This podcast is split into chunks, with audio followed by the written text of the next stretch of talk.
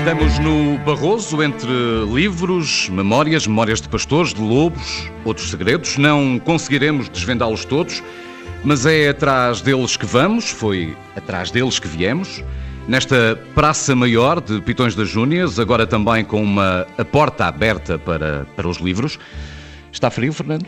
Está frio lá fora. as mãos? Uh, não sei sequer porque é que fui comprar umas cerolas ontem em Monte Alegre. Está tão quente cá dentro. Temperatura está, Joaquim Pedro? 11 graus. 11 graus. Ontem estava pior, chegamos cá com 4. Chegámos um pouco mais tarde, de qualquer modo. Ó, Lúcia, isto ainda assim são, é temperatura para meninos, não é? Meninos de Lisboa. É, meninos de Lisboa mesmo. Rapazes de Lisboa. Rapazes, garotos. Lúcia Jorge, nossa anfitriã esta noite, é presidente da Junta de Freguesia de Pitões das Júnias. Ao lado dela está a Cátia Pereira, da Associação de Desenvolvimento de Pitões, uma entre mil e uma outras tarefas e funções que a Cátia aqui desenvolve. O Francisco Petrucci Fonseca, presidente, fundador da ONG Grupo Lobo. O Ricardo Rodrigues, jornalista, autor de Malditos, este livro que está alguns aqui em cima da nossa mesa. Uh, Malditos, histórias de homens e de lobos. Uh, uma, entre várias publicações do Ricardo sobre o lobo, estamos, estamos no território dele, no território do Ricardo Bicho Bravo. Do Bicho Bravo, Do como Bicho muita Bravo. gente aqui lhe chama. E a ti, e a ti também te chamam isso. E a mim também me chamam isso, sobretudo o Padre Fontes, chama-me, trata-me sempre por Bicho Bravo. Oh, Bicho Bravo, anda cá. É verdade. E ainda o Júlio Pereira, secretário-geral do Sistema de Informações da República Portuguesa. Ele é aqui de Montalegre, é um apaixonado pela região, está connosco para partilhar apenas esses segredos. É só desses que vamos falar, dos segredos do Barroso. Danças com lobos. Danças com lobos. E muito obrigado aos pitoneses que estão aqui à volta da mesa. Muito obrigado por terem vindo a este Serão Inquieto. Ó oh, Lúcia, pitoneses ou pitonenses? Para nós, pitun, pitoneses, Pó Viegas Guerreiro, pitonenses. E agora já não podemos tirar a teima com ele, já cá não há. Não, já não tiramos. Mas somos pitoneses. Ele escreveu. Pitonenses num livro eh, que resulta de uma investigação muito séria, muito funda, que fez aqui nos anos 70, 75, por volta disso. Eh, livro esse que vocês reeditaram em parceria com a Colibri eh, há pouco tempo. Sim, sim. Apresentamos a terceira reedição no mês de agosto, no 15 de agosto. E nesse livro ele usa sempre a expressão pitonenses. Pitonenses. E não houve um levantamento de rancho no, no Preto, nem no, no Dom Pedro, não. Não, não, não, não, mas eh, baralhou-nos, baralhou-nos porque nós sempre nos eh, referimos a nós mesmos pitoneses. Somos pitoneses. Só uma linha para falar um bocadinho do. Ele aqui é conhecido como, ou ficou conhecido como o professor Guerreiro. Anda aqui no pós-25 de Abril, eh, estudando esta população, este território, os seus costumes. Eh, um trabalho que desaguou depois neste esboço de monografia etnográfica de Pitões das Júnias. Não pensem que é uma coisa sintética lá por se chamar esboço, bem pelo contrário. Um, e ele no livro é que fala em pitonenses e foi, e foi já hoje, aqui em Pitões, que nós percebemos que temos à nossa frente pitonesas e pitoneses. Sem pitões. Exatamente. Onde é que virá esse raio do nome que vocês têm aqui na vossa terra? Quem sabe? Eu não sei muito bem, muito bem, mas se calhar temos aí gente aqui connosco que, que, que pode explicar melhor. Não sei. Aqui à mesa diga, ou aqui à volta da mesa? à volta da mesa. Convém explicar, Pedro, que esta mesa tem uma espécie de segunda linha, Exatamente. que é a linha avançada. Primeiro balcão, Às primeiro balcão, e, e segundo balcão, e às tantas no segundo balcão estão os grandes protagonistas desta saga de Pitões das Júnias. Aqui é muito comum, eh, as pessoas dizem Pitões veio, eh, veio de um homem fugido de Braga, que era o, o Pitões, e Sim, daí. Eh, Bom, eu tenho aqui comigo uma- um trabalho de José Dias Batista, um professor da- daqui do Conselho de Montalegre, que diz que pitões vem de uma palavra pré-latina, pit, que significa aguçado pontiagudo. E seriam de estes facto, picos aqui Tem alguma semelhança com os picos. Eh, e eh, júnias, portanto, unhas, mas de facto alguns dos picos também têm alguma semelhança. Portanto, seria os picos das unhas, das unhas dos areias, naturalmente. É uma explicação possível. Uh, mas de facto, enfim. Não... Também lemos alguns que essas, que essas júnias podiam ser as unhas dos cães, uh, não sei se eventualmente dos lobos, uh, ao raspar aí na, na, nas árvores e, e, e, é. e, e terá vindo daí os júnias, de junhas. Também relacionado com a lenda do próprio mosteiro de Pitões das Júnias, onde a imagem de Nossa Senhora das Júnias foi descoberta por cães que estavam com um caçador que andava à caça e aí descobriram a, a imagem. Não terá nada a ver com Juriz ou com São Vicente do Jerez, que terá sido povoado a aldeia uh, que existiu anteriormente a Pitões, aqui mais abaixo? Não há aqui nenhuma relação? Sim, sim. Sim, eu, aqui sim, nas sim. minhas costas. Peraí que eu vou buscar o microfone. Acho que no fundo há muitas teorias, mais certezas poucas, não é? Sim, o que é curioso. Está aqui na segunda linha, eu já estou ao pé dele. Parece um repórter de futebol dentro, dentro do. repórter de pista. Repórter de pista. Diga lá, meu amigo, a sua. A sua... Uh, deve vir do, do, nome de São Vicente dos Juris. Uh, Júnias, Juris é, é mais ou menos. A origem deve ser essa. Certeza absoluta. Se há alguma coisa que girou desde menino? Pitões. O nome de Pitões talvez tenha a ver com os picões da serra. Com os picões da serra? Sim, os picões que existem aqui na Serra do Jerez. E Para... como pitões ficam encostados aqui à, à serra, ou os picos de Fonte Fria e, e Gralheira, isso, isso aí, talvez o nome tenha a ver com picões. Quer dizer, já houve, já houve, já houve quem, quem dissesse isso e é o mais provável. E Júnias? Júnias uh, talvez tenha a ver com juris. O tal povoado antiquíssimo. O tal, o tal povoado que é São Vicente de Juris. Que restam apenas marcas, não é? Uh... Isso, isso, isso. Que era uma aldeia pagã, aquilo era uma aldeia pagã. Há pouco e... dizia que estamos. Ah, desculpa. É que eu estou de costas, desculpa. Os daqui, os daqui ainda vão lá com frequência ou é alguma coisa que vocês deixaram para trás das costas? Uh, não, para, para, trás das costas não deixamos, mas uh, tem, nessa aldeia tem, tem um morro que eles chamavam a Igreja do Castelo. E, o castelo, que era ali da, da, da, aldeia, não é? E aquilo tem no, no cume, tem, aquilo foi coberto com, com madeira, não é? Tem lá o sítio das, de terem as traves e tudo isso, e até hoje vem, vem a lenda da Igreja do Castelo. E, de qualquer das maneiras, aquilo era pagão, Anteriormente era pagão porque tem as pias de imolação dos cordeiros e, e, e isso tem, ainda existem hoje. Eh, para nós, para, para, para, a minha, na minha criação e nas anteriores, né, do meu pai, da minha avó e tudo isso, aquilo era a igreja do castelo. Não é? Quer dizer, vinha, o nome vinha dessa Vinhadém. É um dado de partida para uma discussão que há de ter aqui muitas contradições, seguramente, ao longo da noite. Bem, no, no mínimo parece haver um consenso de que Pitões têm a ver com os picos ou com os Sim. picões. Portanto, Eu há pouco ia acrescentar, para quem nunca esteve aqui em Pitões, que aqui ao lado há uma espécie de parede enorme, são os picos mais elevados da Serra do Jerez, a Nevosa, eh, bem, todos esses picos aqui voltados para, para Pitões, e eles são realmente como muito pontiagudos, diz Ricardo. O, o, Altar dos Cabrões, não é? Que é um nome fabuloso, tem a ver com as cabras monteses e com o quão escarapados são esses picos, não é? Eu acho um nome delicioso haver um Altar dos Cabrões, porque denuncia exatamente isto que este senhor falava, que é de uma certa mistura entre o sagrado e o profano, Sim. Que, que é uma das características deste povo. E já lá vamos, e já lá vamos, porque é um traço essencial. É. Uh, personagens em Cabrões, uh, Cabra Maltesa está de volta a este território. Ouvimos isso hoje por aí, não sei se aqui, se em Torém. Mas enfim, o território é o mesmo. Ah, não é a cabra do Jerez original, a cabra lusitana, mas é uh, a, cabra, a cabra pirinaica, é a cabra montes, de facto. Uh, havia quatro subespécies.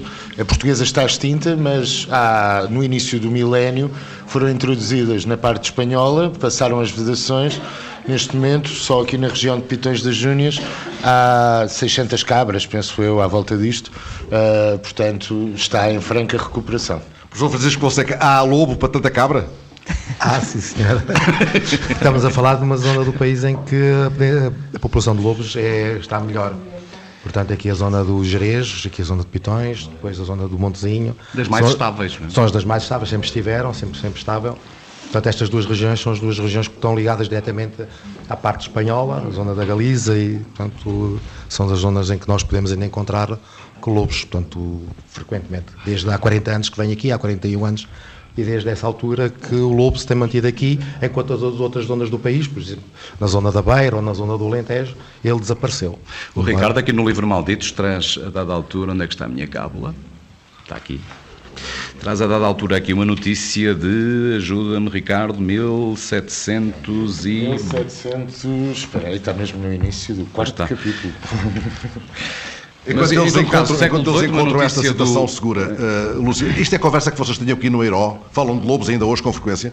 Fala-se, Ah. fala-se de lobos, eh, muito frequentemente, mas frequentemente as pessoas veem lobos, vê-se, veem, veem-se lobos, Ah, vestígios veem-se, ah, pegadas. Não era isso que eu queria saber. Uh, Aqui neste Eiró, conversa-se frequentemente sobre lobos ou já nem por isso? Conversa. E este Europa A que o Manuel conversa- Viegas Rei classificava como uma praça maior. Foi por isso que eu há pouco a designei assim. Sim, efetivamente, é um assunto que está no dia a dia das pessoas. Mas o herói é mesmo essa praça maior, essa praça central, é o centro do povo. É, é. É aqui que tudo. Mesmo para quem está ali do lado lá do Rigueiro. É, mesmo para essa gente, porque se querem pertencer a Pitões têm que vir ao Herói. Eiró e Rigueiro. Eiró é o vosso Rocio, é o, Largo Nobre. Uh, o Rigueiro é do lado de lá do Rigueiro. Posso dizer assim? O Rigueiro como que divide uma população em duas partes. E do lado de lá É do Rigueiro, é o Rigueiro. É o Rigueiro. Caramba, De confusão. um lado e do outro, com ruelas e canelhas. Canelhas são ruas ruelazinhas? É ruelazinhas, ou seja, ruas muito estreitinhas, onde é, é pedonal, Canelhas. Canelhas. Vamos inaugurar a biblioteca? Vamos, mas eh, já encontraram a tal citação? Eu encontrei aqui. É um, um pasquim que saiu em 1734, Século XVIII, isso. chamado Notícias de Montalegre, que não tem a ver com o atual Notícias de Montalegre, mas onde o autor, um Miguel Honorato, diz que, que neste ano saiu do interior da montanha do Jerez uma desconhecida e formidável, e formidável fera, que discorrendo por toda a vizinhança despedaça tudo o que acha vivo, seja gente, gados ou ainda outras feras. A tudo avança embravecida, corre com tanta velocidade e subtileza que em breve tempo tem aparecido sem ser sentida, a não ser pelas crueldades que obra. É de um nível de tragédia e isto é, é espetacular. É escrito, aliás, com crueldade, É quase. escrito com crueldade, pobre lobo, não é? Que já não Mas sei- acaba com se Deus quiser, ela há de ser eh, caçado, morto. Que- queira Deus tenha Queira êxito. Deus. A Câmara de Montalegre tem prometido um grande prémio a quem o matar, em cuja diligência se continua. Queira Deus tenha êxito. É, é dramático, não é? É, assim, é dramático. Mas esse tipo de discurso existiu até meados do século passado, porque de facto, quando havia aqui grandes bezeiras de gado ovino e caprino, de facto os lobos atacavam com frequência e as pessoas que viviam muito dependentes da, da- eh, da- enfim, desse, desse gado sentiam na pele eh, as investidas do, do lobo. Eu penso Eh, que- Mas ultimamente, realmente, a situação alterou-se muito, ainda se fala, mas... O meu filho vive novo, ele e outro rapaz eram Espera aí que eu vou aí, minha senhora, espera aí. Vou à segunda linha. Mas o lobo é um animal que está sempre presente. Em toda a bacia do Mediterrâneo, o lobo é um animal que caracteriza. O meu filho era pequeno, tinha para aí 10 ou 12 anos, vinha ele e outro rapaz, colega dele, e vinham nove lobos. Primeiro mataram a ovelha. E depois, eh, primeiro veio um, mataram a ovelha, depois veio outro. E depois eh, comeram a ovelha e vieram todos atrás da- das vacas até cá perto do- da aldeia do povo. Isso foi há quantos anos? Ah, já vai para aí há... O rapazito devia ter para aí 10 ou 12 anos, eh, já vai para aí há 30 anos. Ah, bom, esse, é, esse, lobo, esse lobo, até esse lobo já foi comido. O, o, o medo dele é que era muito grande. Ouvimos hoje em Torém, ó Ricardo, Exatamente. que houve aí uma, uma, uma- um, um encontro terrível, uns avistamentos, uns avistamentos de que, ficaram marcas visíveis no, no rebanho. é? Ok. Bom, E olha, eu também uma vez também era pequena. Eu estava casada e vim cá fora ao tempo ainda não havia casas de banho, vim debaixo de uma varanda da minha E vinha um lá para cima, mas na rua pegada a mim, eu assim que via a perna, por fora. E agora já há casas de banho aqui nas casas de. Agora, graças a Deus. Não há a casa de banho de lobos. Ó Fernando, se calhar há aí mais encontros com lobos, não? Há aí encontros com lobos? Alguém daqui teve encontros com lobos? Há lobos, mas também há raposos. Aquela também é raposa. Apelido. Bom, isto leva-nos para uma outra conversa que é a dos apelidos, que aqui também tem a sua carga. Lá iremos a isso. Já lá chegaremos, já lá chegaremos. E há bocado só acrescentar e para, para, para nos situarmos que estamos com a Morela aqui. A Morela é este imenso planalto aqui em Torém, Pitões, não chega a Montalegre, mas enfim, ah, que é o território por excelência do lobo ainda hoje. não é? É. É. Mas é. Diz? Mas é uma. Sim, faz favor, professor. Não, estava, eu estava há bocado a dizer que o lobo é um, é um animal que talvez tem, uma grande distribuição a nível mundial e depois tem um impacto, tem um impacto muito, muito, muito, muito grande nas comunidades, muito mais do que outros animais. Podemos falar das víboras, podemos falar do urso ou, ou do gato ou do lobo cerval, outros animais, mas o lobo é um condiciona. O lobo para mim é quase antigamente era, era a telenovela, era o jogo de futebol, era a religião, porque era o pastor que vinha do monte, que falava e chegava à lareira, contava a história do, do que viu o lobo e que o lobo atacou a ovelha ou atacou a vaca. Portanto, era uma história, rodava muito, esta, pelo menos aquilo que, eu, que eu me apercebi ao longo destes anos, que rodava muito a história de- deste- do- destas povoações em torno do prejuízo que o lobo fazia. Pronto, nós temos que pensar que o lobo eh, alimenta-se basicamente de animais domésticos, em zonas aqui como esta. Se formos para a zona de, de Montezinhos, é diferente, aí já tem outras presas naturais, já se alimenta de outras coisas, de outros, de outros animais. Cátia Pereira, este tema dava um bom serão na fiadeira de contos que vocês organizam aqui. Aliás, na Fiadeiro os contadores também vão buscar um bocadinho o, o, o lobo. Fiadeiro que é um encontro, não é? É um encontro de pessoas. É, Sim. Pode, Sim. p- pode dizer-se que é uma espécie de sinónimo de tertúlia, um fiadeiro? Sim, sim, sim. Onde as pessoas, aqui é por hábito, é, era, é comum, ainda é comum, ahm, as pessoas encontram-se. ah, se, for, se houver alguém que toca algum instrumento, já é motivo para um fiadeiro, ou seja, podem estar a falar, para-se, dança-se. Antigamente, as pessoas, as mulheres, nunca vinham para os fiadeiros, para os bailes que não trouxessem a roca, a meia ou qualquer coisa para fazer, porque. E é daí que vem o fiadeiro? Sim. Enquanto estão no serão a falar, a conversar, a afiar, porque a mulher, por norma, nunca parava. Estava sempre Vão fiando e ao mesmo tempo desfiando histórias. É isso? Exatamente. Exatamente.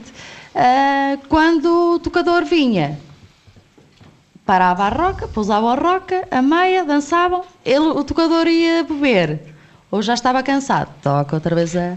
E o que se cantavam eram rodas? Ah, sim, sim.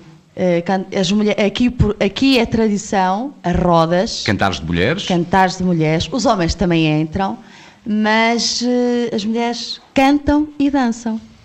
Se nós é vos desafiássemos a, a- a cantar um bocadinho de uma roda, havia aqui gente para isso? Sem dúvida. para Na isso? segunda, Sem nesta segunda dúvida. fila, nesta Sim, segunda fila. sim, nesta segunda Enquanto fila. a Lúcia organiza essa segunda fila, eu encontro a minha citaçãozinha também, tinha, tinha aqui dobrado o livro do, do Ricardo e por alguma razão o dobrei aqui na página 53. Há oito alcateias na região, uma das maiores concentrações do país. E agora é que é o importante, que eu até sublinhei, desculpa-me ter sublinhado até a esferográfica, o livro que tu escreveste. Aqui, homens e lobos são velhos conhecidos, há relatos da presença do animal desde tempos romanos e o medo entre uns e outros é de uma antiguidade tremenda que o tempo ajudou a cristalizar. No fundo é disso que se trata, é encontrar alguma leveza para, uma história de medo. É isso. Eu, se me permites, eu acho que é a mais bela dança que há no mundo rural, é entre os pastores e os lobos. Ah, acho que é absolutamente fantástico. Ah, a maneira como, desde o Neolítico, não é de agora, como diz a senhora, Uh, não é de agora, é de sempre, não é? É a maior dança onde se gladiar até ao fim, enquanto os dois vão. Felizmente os pastores também estão em decadência, os lobos também, uh, mas vão os dois continuando nesta dança até ao fim. Como tu escreves no livro, um ódio antigo só pode resultar de um amor, de um amor profundo, não é? É verdade. Não, mas também podemos olhar, por exemplo, há povos, por exemplo, da, da América do Norte, que olham para o lobo e a sua presa como se fosse o mesmo indivíduo. É, são, sem um não pode existir sem o outro, quase aqui. E o que agora estamos a falar de pastores, por exemplo, coisas mais interessantes que eu uma vez ouvi, quando tinha começado a trabalhar com os lobos, foi ali na ali na zona de, de Bassal, e quando estava com os guardas da venatória e estávamos a falar com, os, com as pessoas, encontrámos um taxista e perguntámos coisas de ver lobos e não ler lobos, e depois exato estávamos a conversar e houve uma coisa que me marcou muito, foi que ele dizia, ali na zona, que o, o lobo é o pastor do pastor, ou seja, é o lobo que obriga o pastor a ter cuidado do rebanho, que é o lobo, é o, é o lobo que obriga o pastor a não levar o pão, o gado a entrar no pão do, do vizinho, portanto, no fim de contas, também é esta relação em tudo, e isso é muito interessante para mim, pelo menos. Lúcia, como é que vai essa preparação? Tudo preparado? Tudo para arrancar. Vamos lá então, ouvir a primeira roda, uma roda, esse cantar de mulheres, faz favor. Canta, canta, Ana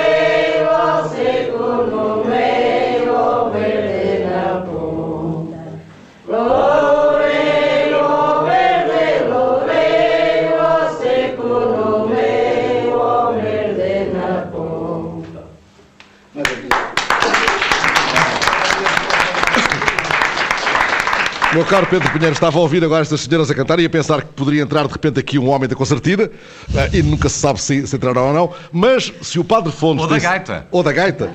Se o Padre Fontes Ou tem sido avisado, talvez ele trouxesse aí, não digo 150, como da outra vez na, na igreja do Demo, ali em Torei, eh, como nos contou hoje um teu velho conhecido que reencontraste.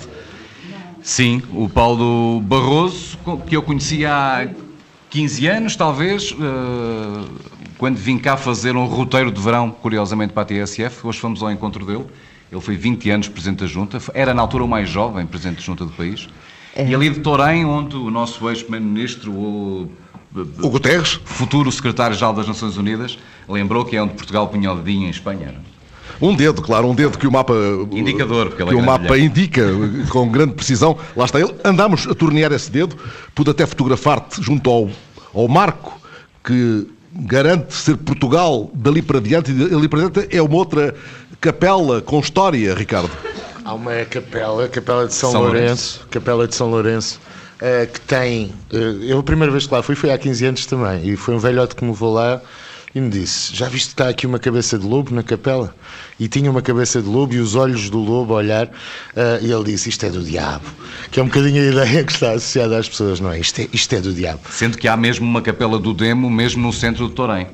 Exato, à entrada, à entrada, entrada. à entrada da aldeia.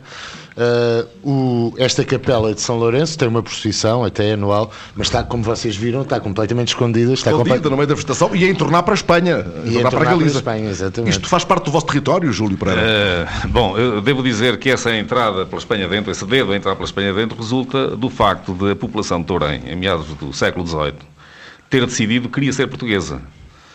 Eh, e, portanto, aquela fronteira que passa pelo cimo dos montes, eh, ao longo de- desde, desde a Peneda até o Lourouco, de facto tem essa exceção ali em, em Torém, precisamente por causa disso.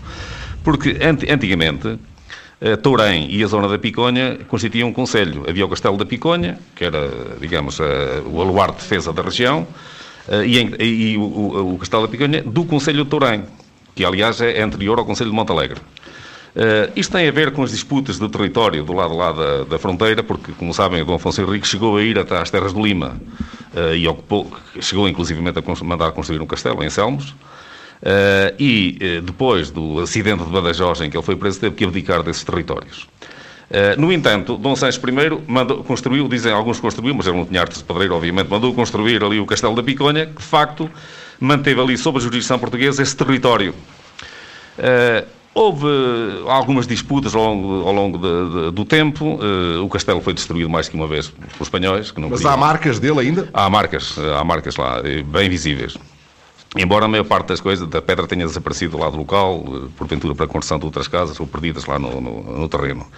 Eh, mas, de todo modo, aqueles povos construíram eh, um modus vivendi, portanto, as guerras não eram deles, eram dos senhorios de um lado ou do outro. De modo que eles construíram um modus vivendi em que uns diziam-se que eram espanhóis, pagavam impostos à Espanha, outros diziam que eram portugueses, pagavam a Portugal. Mas, de facto, o castelo teve sempre eh, alcaides portugueses até eh, 1700 e tal. Eh, Isso está na origem do, do grupo que nós criamos, com um grupo de amigos, o da Alcaideria da Piconha, que é presidida por Alcaide Mora, um antigo bancário, hoje reformado, um homem muito competente, porque enquanto ele esteve no ativo, nenhum banco português colapsou. E de facto, e, de facto, eh, a preocupação do nosso grupo tem sido estudar aquilo que aconteceu nesses chamados territórios promíscuos, porque, de facto, promíscuos num, sentido diferente do, do que Misturados, hoje... misturados. Que se misturavam, uns eram espanhóis, outros diziam-se portugueses. Eh, Talvez e, alguns facto, dos nossos ouvintes já tenham ouvido a, designa- a designação couto misto, talvez seja mais. Exatamente, o Couto Misto era, era, era, a designação que esse território tinha.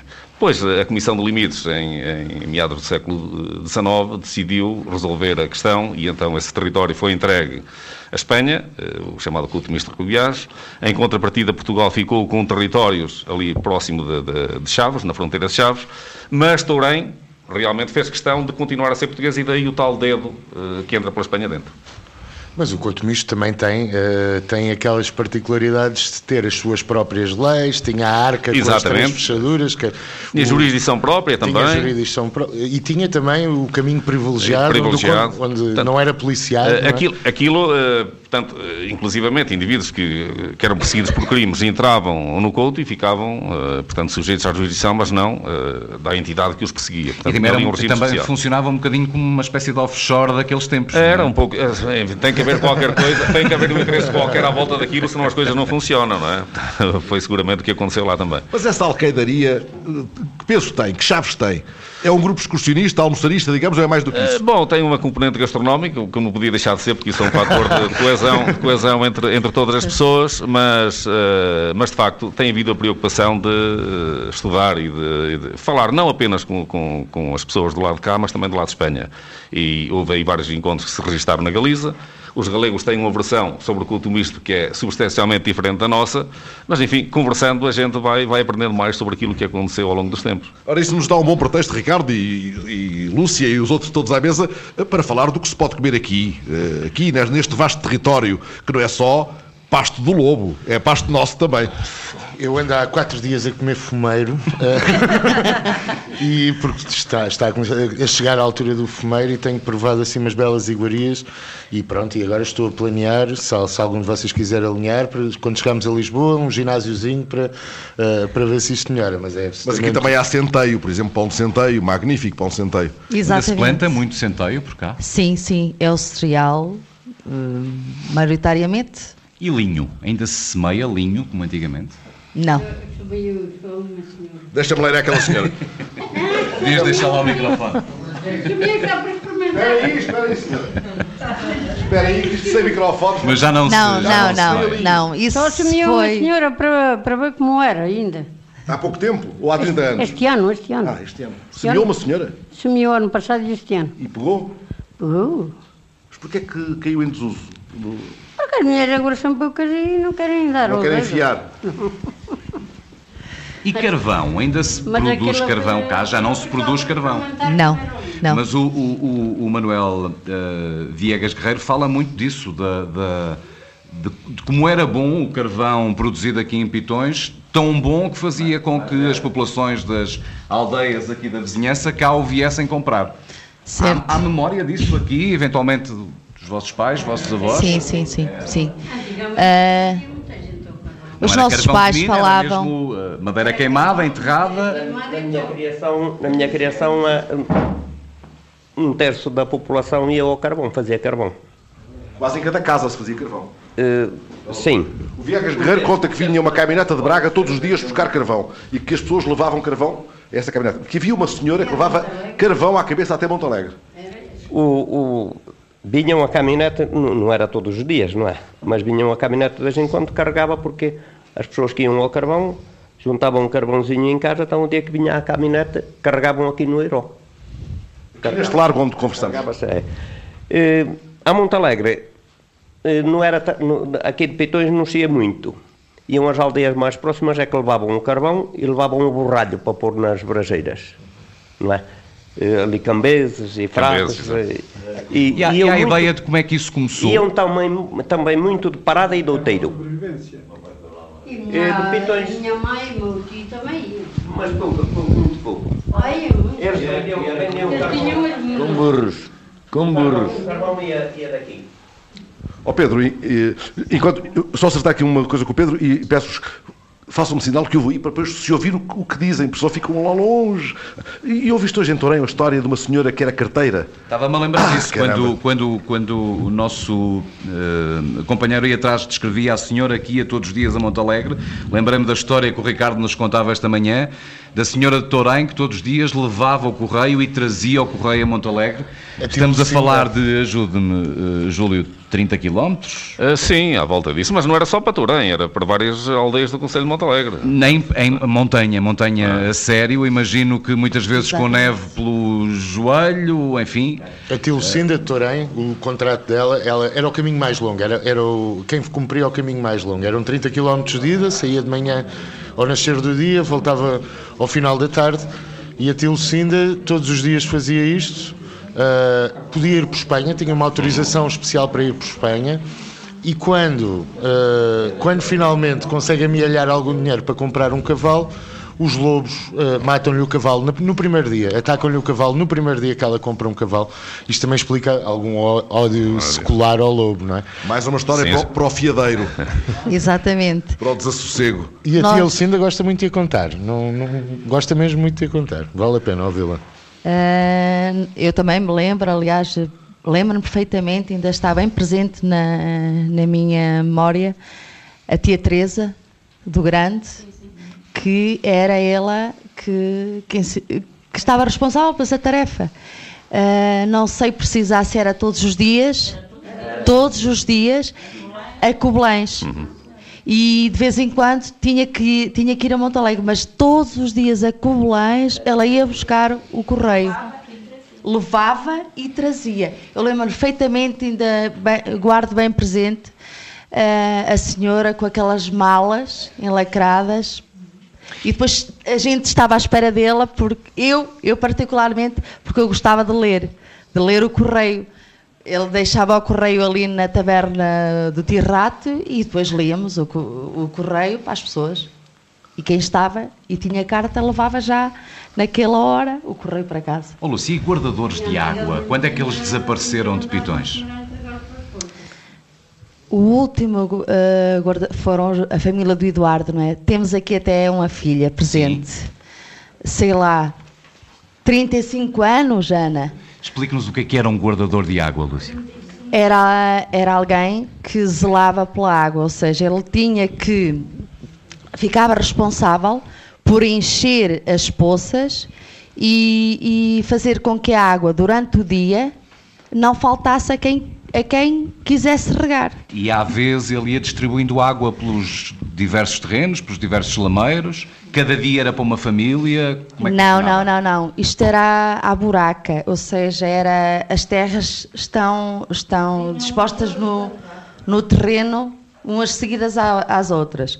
Começava num sítio, por exemplo, no fundo do- da povoação, e, e vinha vindo, agora era o terreno do, do Tizé, amanhã era do, do João, Vinha descendo pela levada e. e no próprio os dia conseguiam regar vários, eh, várias pessoas. E Lúcia dizia-me terrenos. temos ali uma filha de um guardador de água. Sim, sim. Fernando. Era um trabalho muito difícil porque percebeu. Bastante, porque agora a presa é toda feita em cimento e antigamente era não.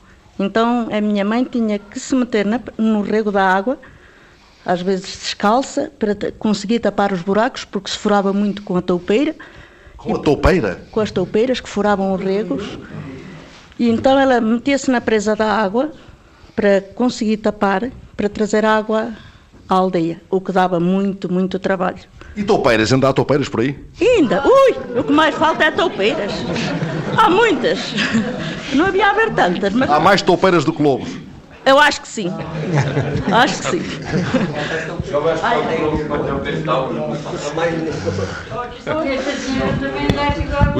Mas também não tinham tantos porcos, porcos bravos, já viu?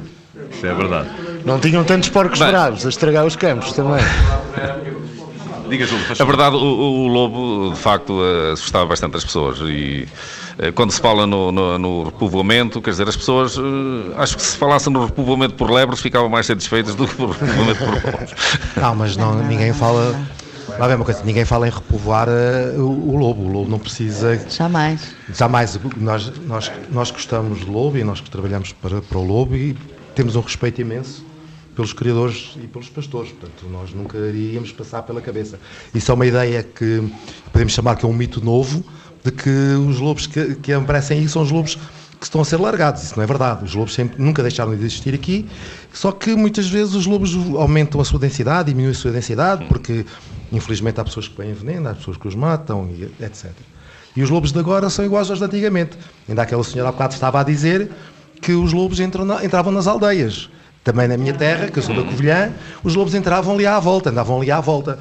E uma das coisas que as pessoas dizem que os lobos são repovoados é que os lobos agora já chegam às aldeias. Os lobos sempre vieram nas aldeias.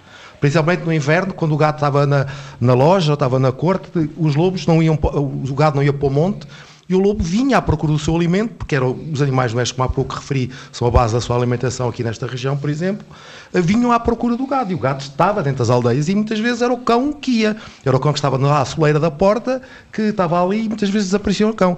Isto nos leva, professora, ao. Mas Deixa-me só dizer aqui uma coisa Sim. que é muito. Uma, sim, já podemos falar. Que é uma coisa muito gira que, que, que- que eu aprendi também aqui.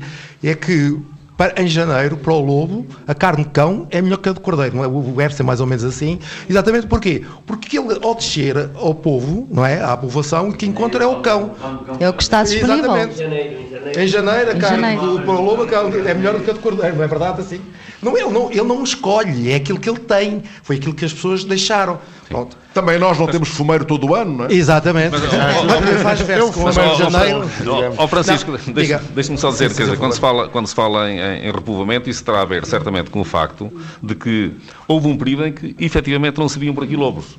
Eh, houve uma é altura, dinâmica uma altura em, que, havia- em que- em que havia muitos, terão ido para outros territórios e agora regressaram. Porque Mas haverá isso é a acontecido dinâmica, isso. repare. E daí o falar-se no repovoamento. Sim, sim, sim. Porque, repare, isto é uma, hoje, não só aqui em Portugal, eh, na Alemanha, em Espanha, em todo lado, há o grande despovoamento. As pessoas, estamos aqui todos à volta, nós vemos o, o interior do, dos do país, e mesmo da Alemanha e de outros países, a, a despovoarem-se. As pessoas estão a abandonar o campo e estão a, voltar, a ir para as grandes cidades. E o que é que acontece? Acontece que os animais que foram expulsos daquelas áreas por- pelo homem estão a regressar. Não é o lobo, é o javali, é o veado, é o Enquanto corvo, o homem muitas é vezes cabra, está- é não sei quê. está a zarpar. O Quando o homem homem, zarpa. está, exatamente, estão eles a chegar. Nós deixamos o espaço vazio. E eles vêm naturalmente.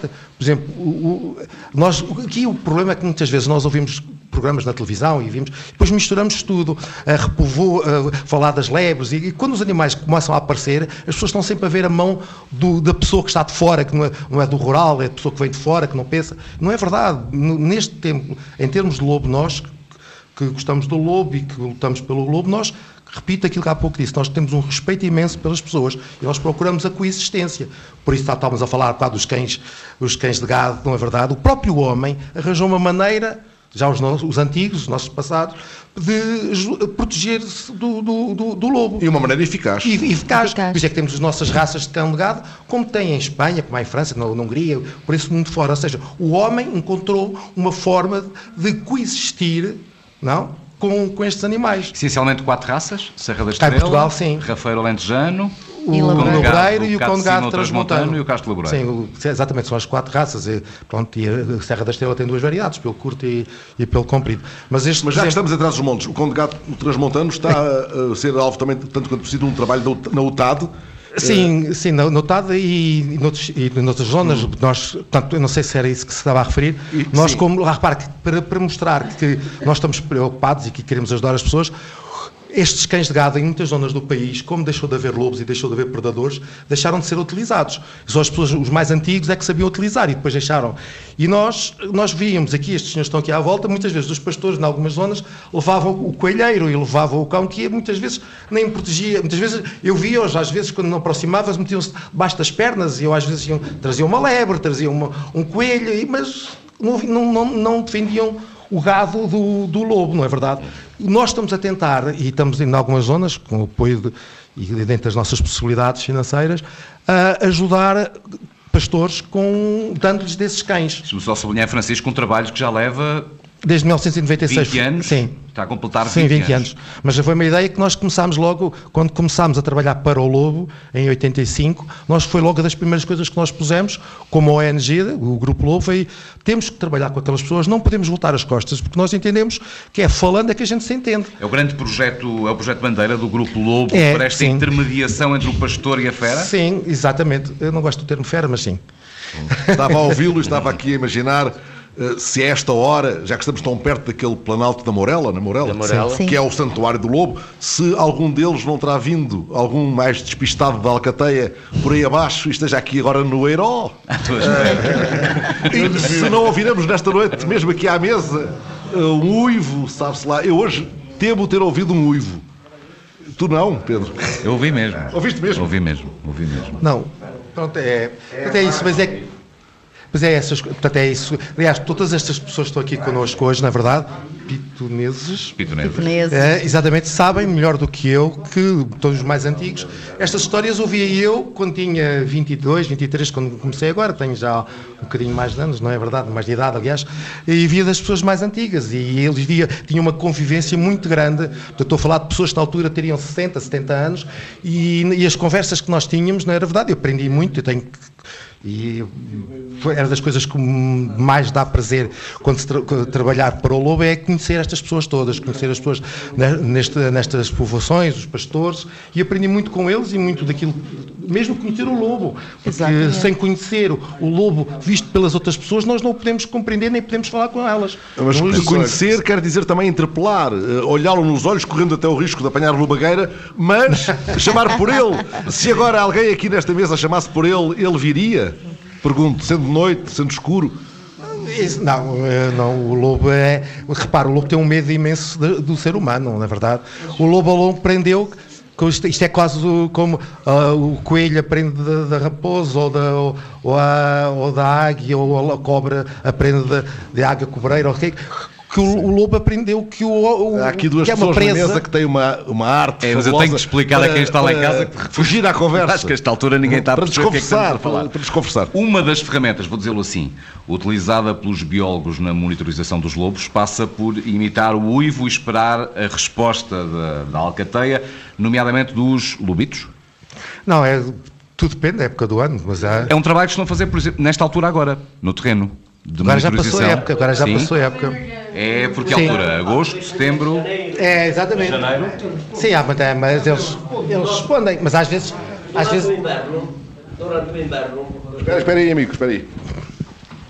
durante o inverno formos aqui ao lado, ao lado da aldeia, chamarmos por eles, eles respondem da serra. Pois é isso, mas ninguém, mas ninguém, se, ninguém se faz a, a- Aqui ninguém se faz para a frente, ninguém se puxa para a frente. O meu amigo é capaz de chamar por eles. Frequentemente, frequentemente eh, eles, respondem. O senhor sabe chamar por eles? Mais ou menos. Qualquer um de nós sabe, não é? Porque nós nascemos no meio deles.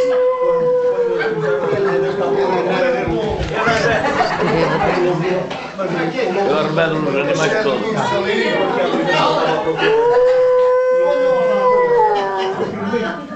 É mais ou menos isto? Eu, eu devo, eu devo Não. confessar, Diga, diga, Júlio. Eu, Ia dizer não o chamem muito que ele ainda acaba mesmo aqui dentro. Meus senhores, deixem-me. Obrigado. eu devo confessar que há bocado chamei um e a primeira vez que, que, que tive algum contacto com os lobos e isso mexeu comigo foi uma vez um biólogo eh, que, que me levou para o- aqui para a Serra do Jerez a, a meia da noite, o Ivo, e eu tinha que. que e, e respondeu mal que até responderam uns 10 indivíduos. Eh, Um coro, portanto, um coro. exatamente, um coro de lobos. Responderam-te à capela. Responderam-me à capela, mas há, há um pormenor que é o, o, o lado onde o biólogo oivou, a porta do condutor ficava daquele lado. Eu tive que cumprir aqueles passinhos desde a porta do condutor até à porta do pendura, não é? E esses, esses passos foram passos muito, muito, muito Difíceis. lentos, muito difíceis. Demorou muito tempo até chegar ao carro. Já agora, isto da lobagueira, eh, há, há tradições, eu- falava há bocado disso, não é? De, de- de- uma mistura muito grande do sagrado, sagrado com o profano aqui. Talvez as pessoas não saibam o que é a lobagueira. A lobagueira é uma doença que o povo diz que existe quando o lobo eh, olha nos olhos de um animal ou até de uma pessoa, que a pessoa fica enfeitiçada. Ah, e então a única solução para curar a lobagueira é usar uma gola de lobo. Ah, as, la- as golas de lobo são traqueias de lobo que são guardadas de- eh, nas famílias durante gerações. Há aqui algumas. eh, eh, aqui perto desta aldeia, não sei se em Pitões das Júnias haverá alguma, mas com 150, 200 anos conservados de geração em geração. Traqueias, Traqueias de lobo secas, que se chamam colares de lobos. golas de lobo. Golas de lobo. São as golas do lobo. Por onde se passa a água, ah, com que depois se vai curar, e se lê o responso de Santo António ah, para curar pessoas ou animais da lobagueira. Isto é uma tradição extraordinária. Há muitas outras. Há tradições. Aqui em Pitões das Júnias, várias pessoas me disseram, algumas senhora Tia Maria, que já morreu, ah, passei uma bela tarde aqui com ela em Pitões das Júnias, com ela a contar-me que os mortos Uh, encarnam muitas vezes em lobos e nos olhos dos lobos conseguimos ver uh, os olhos de- de- do nosso familiar que morreu, das fadas dos lobos que andavam na serra e que eram capazes de controlar as alcateias, uh, ou por exemplo do sétimo filho varão. uh, que se não fosse batizado pelo irmão- mais velho provavelmente se transformaria Em um lobisomem. E estas tradições, estão aqui as pessoas a assinar, pronto, são, são, são crenças que continuam a ter uma grande mística do lobo. Nós estamos também numa terra muito celta, não é?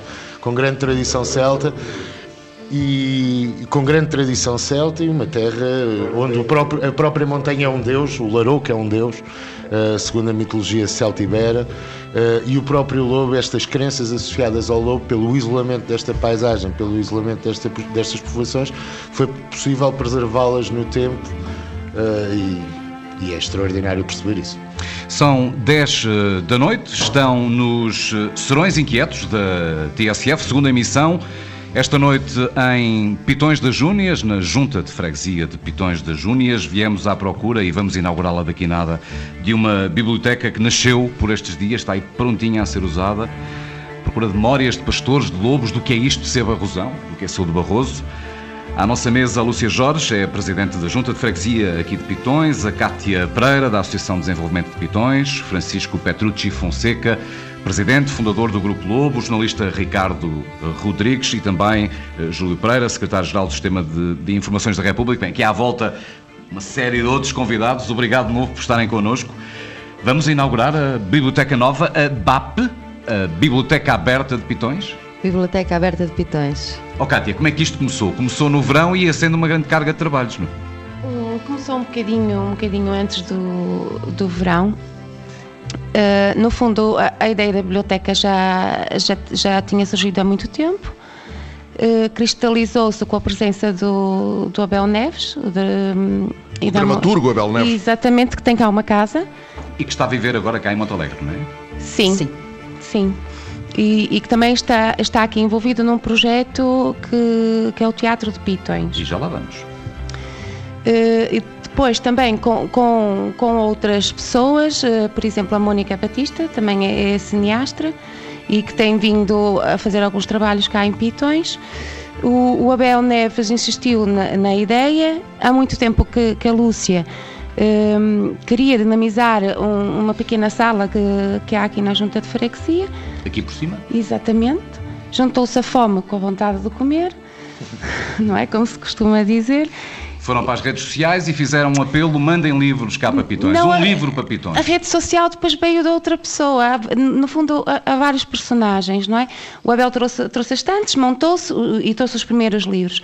Entretanto, no Fiadeiro de Contos, em agosto, esteve cá uh, mais uma vez e com muito gosto. Uh, o Rui Barbosa. O Rui Barbosa é optometrista, mas é um apaixonado uh, pelo gerês e, inclusive tem um livro editado sobre, sobre as minas do, do Carris e, e veio cá ao fiadeiro e soube da Biblioteca Aberta de Pitões. Uh, soube da biblioteca e sem, sem deliciosamente, não é? sem nos dizer nada, lançou então no Facebook a ideia de um livro para pitões.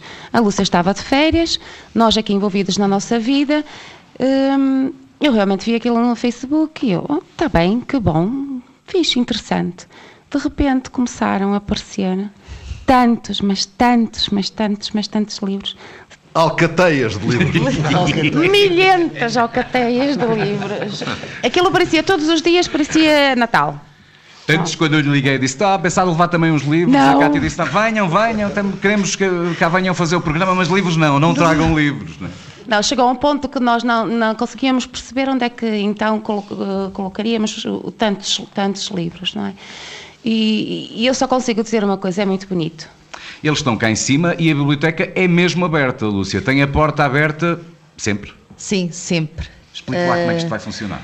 Nós queremos que isto seja diferente do que já é habitual nas bibliotecas municipais. Nós queremos um espaço aberto a uh, qualquer hora do dia, à noite, uh, para quando as pessoas quiserem muito bem entender ou lhes apetecer virem até ali, poderem estar ali ler. Se não quiserem ali estar e ler, levar o livro para casa. Se não quiserem entregar, não entrega.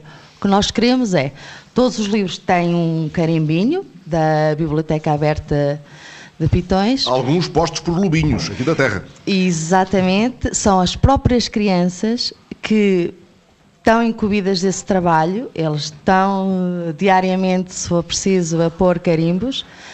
Uh, Criou-se uma dinâmica muito bonita entre as próprias crianças locais. Elas já fazem da biblioteca aberta um sítio de estar, de brincar. Eh, elas próprias estão até a criar peças e formas como vão atender ou receber as pessoas que vêm à biblioteca. E, e é exatamente isso. E o que nós pedimos às pessoas é que nós queremos é que as pessoas se relacionem cada vez mais com os livros. Se não quiserem entregar, não entregam, mas o que nós lhes pedimos é que passem o livro ao maior número de pessoas. E há livros com histórias sobre lobos, não apenas o do Ricardo Rodrigues, mas também o do Bento da Cruz, por exemplo. Sim, o grande escritor sim, Transmontano que faleceu há algum tempo. Grande escritor de, de Barroso, não é? Um, é um dos grandes narradores de Barroso. Peirezes. De Peirezes, da aldeia de Peirezes, mas falou de tudo, falou de lobos, falou de contrabandistas, hum.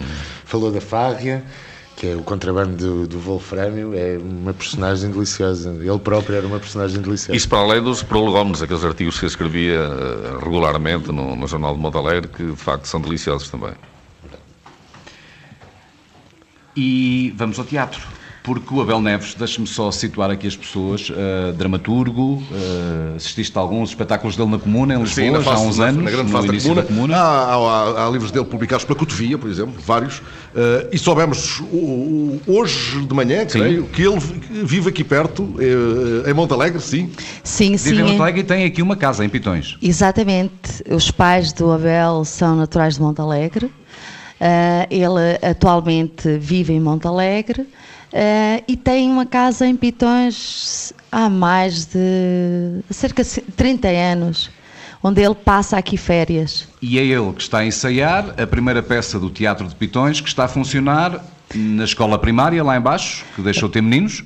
Exatamente. Eh, esse é um projeto que está a nascer também, não é? Do Está. teatro. Ou seja, como ele diz, estamos a pôr o carro à frente dos bois. que é ao contrário. Envolvendo a população sempre, não é, Lúcia? Sim, sim. Ele próprio está a ensinar connosco uma peça de teatro que está. Essa peça é uma história que, que está na nossa monografia de Pitões das Júnias e depois com outros textos que ele próprio criou eh, para este efeito. Ou seja, Pitões à vista eh, e está a ser muito interessante. O que é que trata a peça? É Não se pode segredo. dizer. Ah, lá, deixa lá de segredos. Ora, só, só um, um bocadinho. Tem que vir ver. Ah, um bocadinho só. Ah, vamos representar uma, uma passagem que está na, mon- na monografia sobre a imigração nos anos 60. Na monografia do Viegas. França, para a França. Essencialmente Sim. contada. Uma posterior à do Brasil, porque há aqui mesmo ao lado a Rua dos Brasileiros. Sim, sim, sim. O forte da nossa imigração, das, eh, o forte da imigração das pessoas aqui de Pitões foi inicialmente para o Brasil e depois nos anos 60, 70 para a França. Os nossos imigrantes são, ou estão no Brasil ou estão em França. Muito raro anos? na Suíça. Lúcia. Nos últimos anos foi França e pontualmente Suíça, mas França. Vivem atualmente em Pitões 130 pessoas. Sim, 130, 140. Muitas crianças, Lúcia. Está aqui 15. o Ajuda-me Mateus. Sim, sim. Mateus está ali ao lado do Joaquim Pedro a perceber como é que se faz um- uma emissão de rádio. E olhar para mim muito espantado, como é que eu estou a ouvir aquele tipo aqui neste neste Como é que aquele tipo está dentro das minhas orelhas? Sim, são cerca de 15, 15 crianças. Se considerarmos criança até os seus 16 anos. Sim. Que vão estudar em muitos casos a Monte Alegre, é isso? Vão todos. Todos. Aquela escola arrumou, agora é um teatro. Exatamente, a nossa escola agora eh, vai ser um mini centro cultural adaptado para eh, o teatro. né? Há, pou- há pouco falou da monografia, com, à volta da qual começámos esta conversa. Eh, as pessoas aqui têm memória do Vegas Guerreiro? Lidaram com ele hum, Sim. tempos, tempos largos? Sim. Ele passava aqui temporadas e o Viegas Guerreiro, eu, eu próprio falo, porque eu lembro perfeitamente que ele frequentava a minha casa e, e toda a gente se lembra eh, do, do professor eh, Viegas Guerreiro. Ele era uma pessoa muito amável, sorridente, eh, com muita paciência, em que ele não esperava que as pessoas viessem até ele, ele próprio ia ter com as pessoas à- aos seus trabalhos, à sua, à sua lida diária. E aí é que realmente lhe permitiu eh, escrever esta monografia com tanta profundeza. Eu acho que Dizer-te ele uma foi coisa mesmo... tão bonita no prefácio que é, eh, confessando o imenso desejo que ele tinha de que o que escreveu eh, nesta, nesta monografia servisse a comunidade que foi eh, estudada por ele e acho que 40 anos depois, a caminho de 50 anos depois, sim, isto ficou mesmo presente na comunidade. E é uma, bela edição, mesmo que está lá em cima na biblioteca também, professor. Sim, sem dúvida. Ah, Nós já tínhamos a monografia esgotada há cerca de 20 anos e era uma enorme tristeza para nós, porque era algo, é algo que nos retrata tal e qual como nós somos.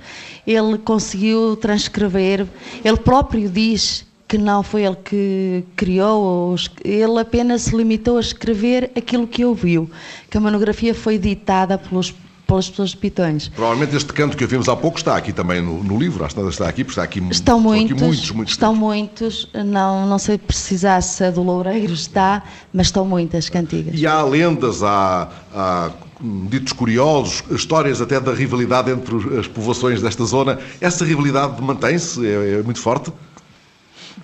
Muito forte não. Há aqui uma história incrível de uma cena de pancadaria entre os de Pitões e e os de, paredes do Rio, não e é? os de Paredes do Rio. Sim, sim. E não foi há 100 anos. Ah, digamos que não é assim tão fisicamente, mas hum, de uma maneira geral há- somos bairristas, não é? Defender a nossa terra e é isso que nos também dá força e orgulho. Mas é- essa disputa foi por causa de quê? Eles tinham entrado aqui no vosso território Exatamente. e a Alcateia não gostou que a Alcateia Não. vizinha cá viesse. ou por ou que tenham vindo ao roço, ao mato, para levar para as cortes dos animais, ou pelas próprias raízes das urzes, dos torgos, já era motivo para que as pessoas se deslocassem para o terreno e defendessem o território. O território. Oh, Lúcia, falou em corte, noutros sítios em corte, bom, mas vai dar ao mesmo, mas também há a expressão cortelho. Qual é a diferença entre corte e cortelho? É tamanho? É o tamanho, é o tamanho, é mais pequeno e era utilizado para gado mais pequeno, ou vitelos, ou cabritos, ou, ou, ou porcos. Que agora já não ficam no, no piso térreo, agora tem outra arrumação no povoado. É, atualmente já não temos o gado uh, nas cortes, dentro da aldeia. Já, já praticamente está todo fora em armazéns Uh, foram construídos para esse efeito, onde alojam os animais e todo o penso, as culturas, a maquinaria, tudo que está relacionado com a atividade. Há pouco, na primeira parte do programa, eu uh, fazia uma espécie de descrição uh, geográfica muito sintética, naturalmente, da região onde estamos, não só de Pitões, como do, aqui do, do Conselho de Montalegre, de toda a região de Barroso. Aqui os Pitões do Jerez, mesmo aqui pertinho, quase que dá para tocar com a mão. Uh, lá mais à frente a Cabreira, uh, o Laroco, uh, há quase um. A Serra de Barroso também, Serra mais do Barroso, há quase um cercado à volta do, do Barroso. Isto é um fim do mundo, é o centro do mundo. Uh, ser barrosão também vem, vem, muito daí, deste... Para mim é o centro do mundo. eu acho que para facto. mim também. aliás, aliás, eu estou impressionado com, com o Ricardo, com os conhecimentos que tem de Barroso e até, possivelmente, talvez deve ser batizado ali na Ponta Miserela como barrosão. é, um assunto, é um assunto em que a Alcaidaria da Piconha poderá vir a pensar. Muito obrigado. Nós podemos, Mas... oh, Júlio, podemos testemunhar estes dias, ele, tem, ele é abraçado, agarrado, apertado nos abraços abraços e por gente de todas estas terras à volta. É Mas, sabe que eh, uma das, das, descrições mais bonitas que eu vi da, da, da Chente de Pitões foi escrita há mais de 50 anos por um jornalista, o Marcos da Costa, e vem naquele guia de Portugal, eh, editado pelo Santana Dionísio na Fundação Gulbenkian. De facto, eh, retrata a natureza das pessoas aqui, num contexto socioeconómico muito diferente daquele que existe hoje, mas acho que as coisas não mudaram assim tanto. Uh, mudaram até no, no, bom sentido, eh, porque de facto as rivalidades que falava a Lúcia há pouco foram-se atenuando com a alteração da economia local e muitas das rivalidades foram, foram sendo sublimadas através do combate entre os, entre os, os bois do povo. Depois eles tratavam.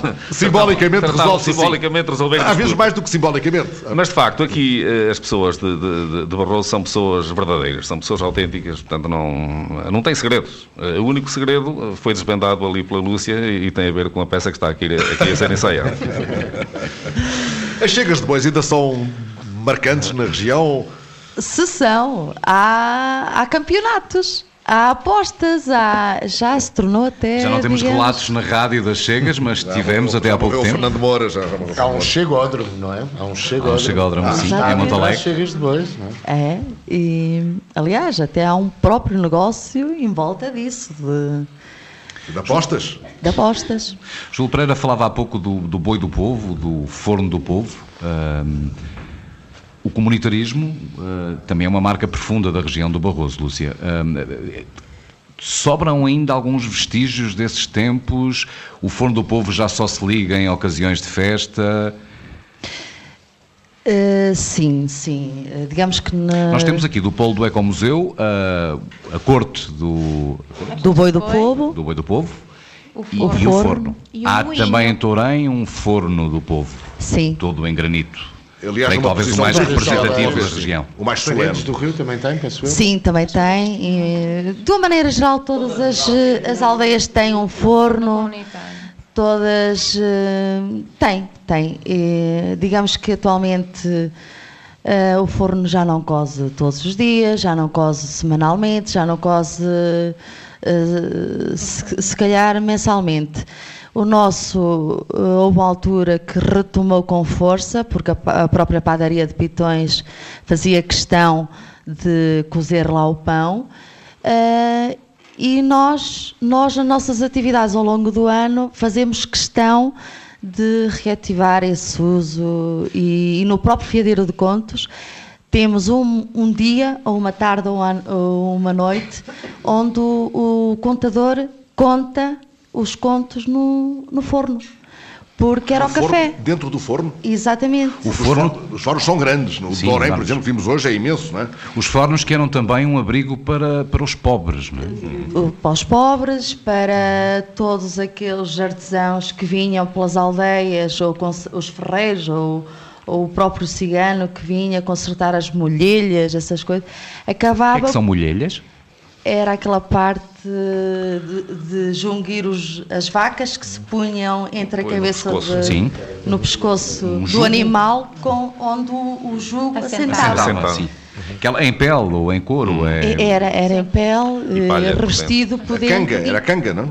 Não. Nós não é canga, Não é isso canga, é mais minho. Nós digamos que é o, o jugo. Jugo.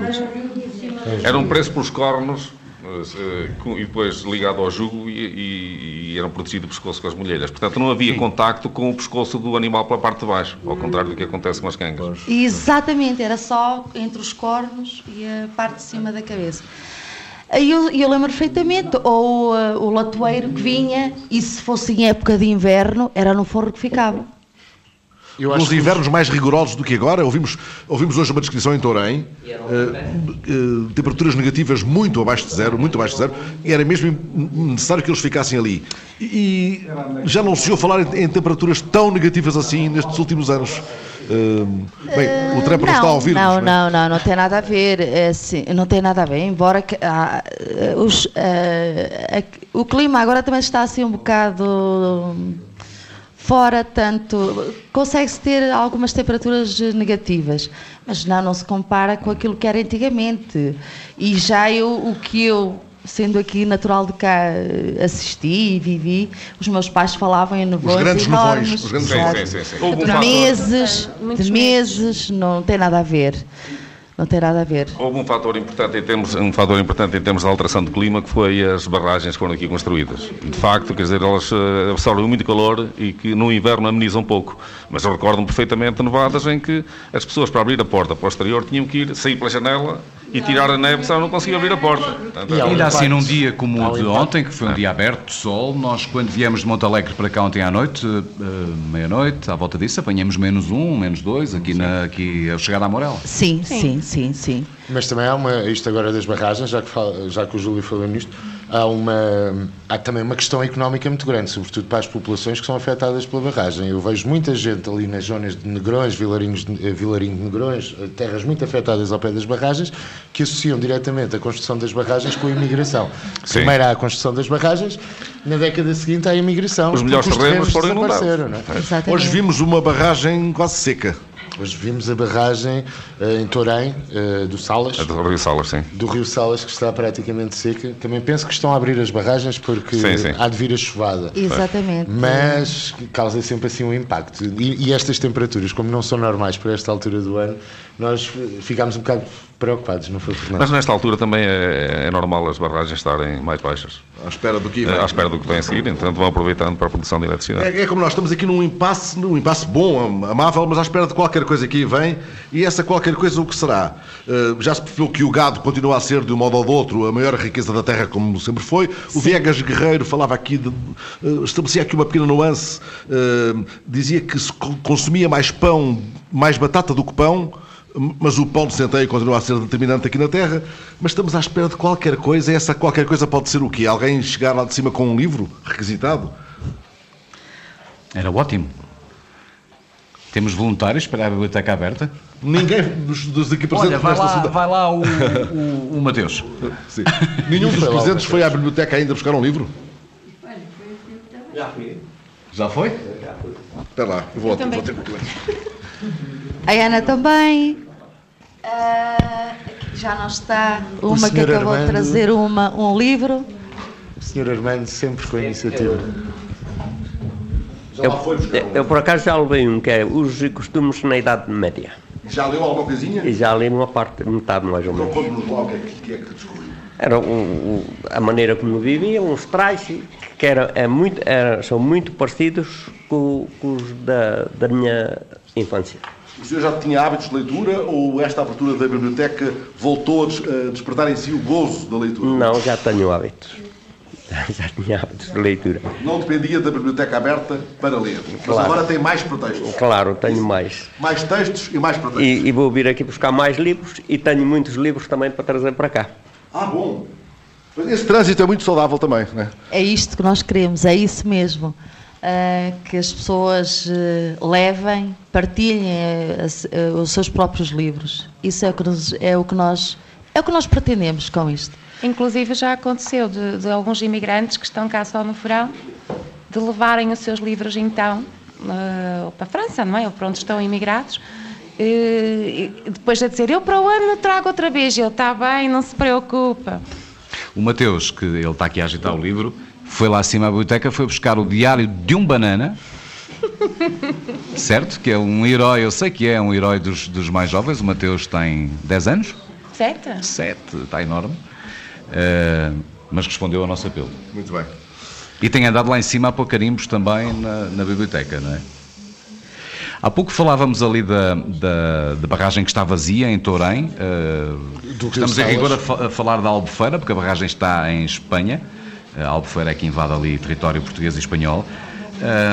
E essa relação com os galegos eh, era tão eh, conflituosa quanto com as aldeias vizinhas ou antes pelo contrário? Era confli- conflituosa se tratasse de, de guardas, não é? De carabineiros. Que aqui as pessoas, por norma, faziam as suas, os seus negócios, as suas vendas, trocas, ah, com, com estas populações da Galiza. Mas, de uma maneira geral, há amizade entre estes povos reanos. As pessoas aqui têm familiares, amigos, conhecidos nas aldeias próximas e ainda se lembram, ainda se visitam, ainda se encontram, porque nós próprios até promovemos um encontro eh, na Portela de Pitões para, no fundo, aproximar e, e levar a que esse convívio e reencontro entre as pessoas se ainda dê. O Viegas Guerreiro descreve uma boa relação, uma relação amistosa entre os galegos e os, eh, e os portugueses lá de cá da fronteira e os, e os barrosãos. Barrosões? Sim, sim, Barrosãos? Barrosões. As duas são válidas. Barrosões. Barrosões. Sim, e tanto que podemos falar de, de projetos em comum que temos nós, pitões, E com cá está o lobo, o velho inimigo amigo. mais, mais uma vez lobo, chamado aqui ao seu território. É um projeto que a Junta está a desenvolver em parceria com autarquias do lado lá da fronteira, que se chama Pegadas do Lobo Ibérico Exatamente. e que pretende fazer o quê, Lúcia? Uh, pretendemos, uh, no fundo, pegar numa espécie que é protegida e que sempre foi uma ameaça para o homem, mas que de certa maneira tem todas as condições para ser mais um elo forte na economia local. Uh, ou seja, uma economia que passará pelo próprio turismo da terra. E um projeto que vai buscar justamente essa relação, um dos símbolos dessa relação conflituosa que é o fojo, o fojo do lobo, a armadilha com que se caçavam lobos. Exatamente. Este projeto inclu- eh, vai, inclui uma, uma grande rota de 93 quilómetros que passará por eh, uma grande diversidade de fojos, desde fojos de cabrita, fojos de paredes convergentes e, e buracos simples. Vamos perder um bocadinho de tempo aqui para explicar a quem está lá em casa a diferença entre estes tipos de fojos. O fojo é uma armadilha para apanhar lobos. Vamos começar pelo, pelo fojo da cabrita, que é o fojo de pitões. Não tem paredes convergentes, não tem muros que induzam a caminhada de lobo. É o quê? Explique-nos, Lúcia, explique para quem está ouvindo-nos lá em casa. O Fojo de Cabrita é um- uma área vedada, morada toda à volta, tem uma parede de cerca de 2 metros, onde, onde por norma ah, era colocado uma cabra no seu interior, que servia para atrair o lobo àquele espaço. O lobo, uh, o próprio fojo, havia em, numa determinada sítio a parede era mais baixa, que lhe permitiria que o lobo tivesse acesso do exterior para o interior. Mas uma vez dentro, no interior, uh, não conseguia sair para fora, porque ele era morado toda a volta e no cimo ele era capeado com lajes inclinadas que não permitia que ele de dentro saísse para fora. Capeado é uma espécie de telheiro. Isso é a colocação para, para perceberem lá para cavalo, tentarem visualizar uma espécie de é pescoço de cavalo. Rede, como as redes, uma vedação, tem aqueles, aquele pescoço que chamamos de pescoço de cavalo. Fim de contas, o, o que é que faz? faz Facilita com... a descida e impede a subida. Não, impede é a subida, porque o lobo, como dizia a Lúcia, entra na parte mais baixa. Na verdade, eles escolhiam as zonas mais baixas para o lobo poder entrar. E quando o lobo queria sair, não podia sair, porque o lobo, se tivermos aqui esta parede, por exemplo, o, o lobo, como um cão, um cão, consegue dar um salto e pular para o outro lado. Agora, quando tem a cápia, quando está capeado, não é? Tem o pescoço e o lobo encontra aquele obstáculo e não consegue sair. Portanto, está sempre a cair. E, portanto, é como está aqui. E esse é o fojo de cabrita. Depois temos o fojo de paredes, paredes convergentes. Paredes convergentes. Uh, em que ele é morado, tem dois muros de cada lado. Podem ser muito longos. Muito longos. Temos uh, fojos no território do Parque Nacional com mais de 20 quilómetros só de muro, onde, por norma, eh, várias populações se juntavam para fazer as batidas ao lobo. Essas batidas tinham o objetivo de conduzir o lobo para aquelas infraestruturas, que depois de batido, eh, os, os muros convergiam e ao fundo tinham um poço, um buraco, onde ele Ricardo, caía. Que saiba. Já agora, o fojo em português quer dizer buraco. Portanto, aqui o fojo é o buraco, portanto, exatamente porque tinha o buraco, no fim de contas, elevava-se, conduzia-se o lobo para aquele buraco. Que se saiba, a última caçada ao lobo, digamos batida, assim, batida, batida uh, utilizando o fojo, terá acontecido em Fafião? Fafião em 1948, a última de que há relato, pelo menos a única que foi oficial, o lobo ainda não era protegido na Legalmente autorizada? Legalmente autorizada, ou pelo menos não... Consentida? Exatamente. Uh, foi, foi toda a aldeia de Fafião. Repara, nestes, nestes fojos que a Lúcia estava a falar, de 20 km, por exemplo, o fojo do Avelar, uh, as paredes originalmente chegavam à aldeia de Dunões, portanto são 20 km no meio da Serra de Paredes. Uh, estes, estes fojos envolviam a solidariedade de várias aldeias. E há bocadinho estávamos a falar das rivalidades que havia entre aldeias, mas no que tocava ao lobo, cá nos juntamos todos para o que for preciso, para dar cabo do Bitos Bravo. No caso desta, desta última batida que houve ao Lobo, aconteceu em Fafião, mil, 1948. Uh, eh, os homens, foi, foi um, um, homem de cada casa, algumas casas foi o pai e o filho, mas todas as, as casas da aldeia participaram neste, nesta batida. Uh, distribuíram-se pelas 16 esperas, que era assim que se distribuíam. Uh, portanto, pequenas aberturas que há na, ao longo deste V morado várias aberturas que havia, ali se escondiam, vinham os batedores fazendo barulho, atraindo para ali os animais, uh, as esperas não deixavam que eles se desviassem do caminho, continuavam a, a indicar-lhes o caminho em relação ao poço convergente, e ali caíam os lobos, neste caso foram quatro lobos, salvo erro, que foram mortos, uh, que foram mortos com a tiros de espingarda, antigamente eram à pedrada e à paulada, uh, e depois os lobos foram passeados pela aldeia, uh, foram presos pelas patas avaras, passeados pela aldeia, e fez-se uma grande festa, as peles do lobo foram, foram tiradas, uh, foram retiradas. A pele do lobo é aqui apetecida pelos, pelos caçadores furtivos, por quem quer que seja? Não. A pele. Agora. Não. Não, não, não, não, não, ninguém tem. É, não tem préstimo. Oh. O lobo, eu pelo menos só algumas pessoas que eu conhecia e que é que tinham algum tapete ou às vezes em cima de um de um sofá, uma coisa Ao assim, mas nada. Raposa, o lobo sim, não às tem vezes, na, às vezes punham-se algumas zonas que eu encontrei que punham em cima dos bois também. Ah, sim, sim, punham sim. também bocados de pele de lobo. Em cima dos bois? Sim, na, na, na cabeça, cabeça. Sim, na cabeça. Mas de resto, ouvi uma vez, há aqui há muitos anos, mas depois infelizmente perdi o contacto de alguém que tinha havia um capote até, um capote lobo, mas depois não consegui, infelizmente, é vida, a tenho a pessoa morreu. muitas vezes era oferecido uh, a, a- a forasteiros. Muitas vezes se oferecia uma pele de lobo aos forasteiros.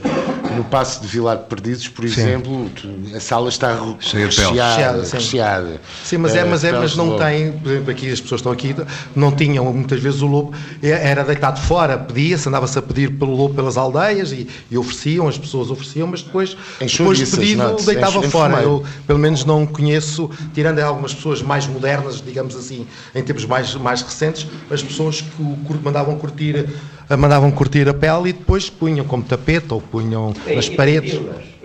Pós- Sim, ah, vendiam, mas, não, mas quando andavam os peleiros, os peleiros não, eram, não davam muito pelo, pela pele do lobo e muitas, os peleiros que andavam aí com as mulas e os machos a recolher as, as peles da, dos bichos, não é? Do bicho bravo e tudo, mas eles também não tinham assim grande préstimo, as pessoas. Porque ela mesmo depois foi decorada, perde o pelo, ou passaram Acaba por cair. Deixa-me só voltar, Lúcia. Fojo de, para não nos perdermos, fojo de cabrita, o fojo de paredes convergentes e o fojo, De buraco, um buraco simples, de Buraco buraco, simples. simples. Eram buracos. uma cavidade coberta Sim. com vegetação, eventualmente. Exatamente, onde o lobo era atraído para lá e, e depois, como aquilo estava tapado com vegetação, ele depois acabava por cair dentro desse poço. E é então este projeto, eh, Pegadas do Lobo Ibérico, o projeto que, que pretende criar uma rota que passe por estes vários tipos de fojos.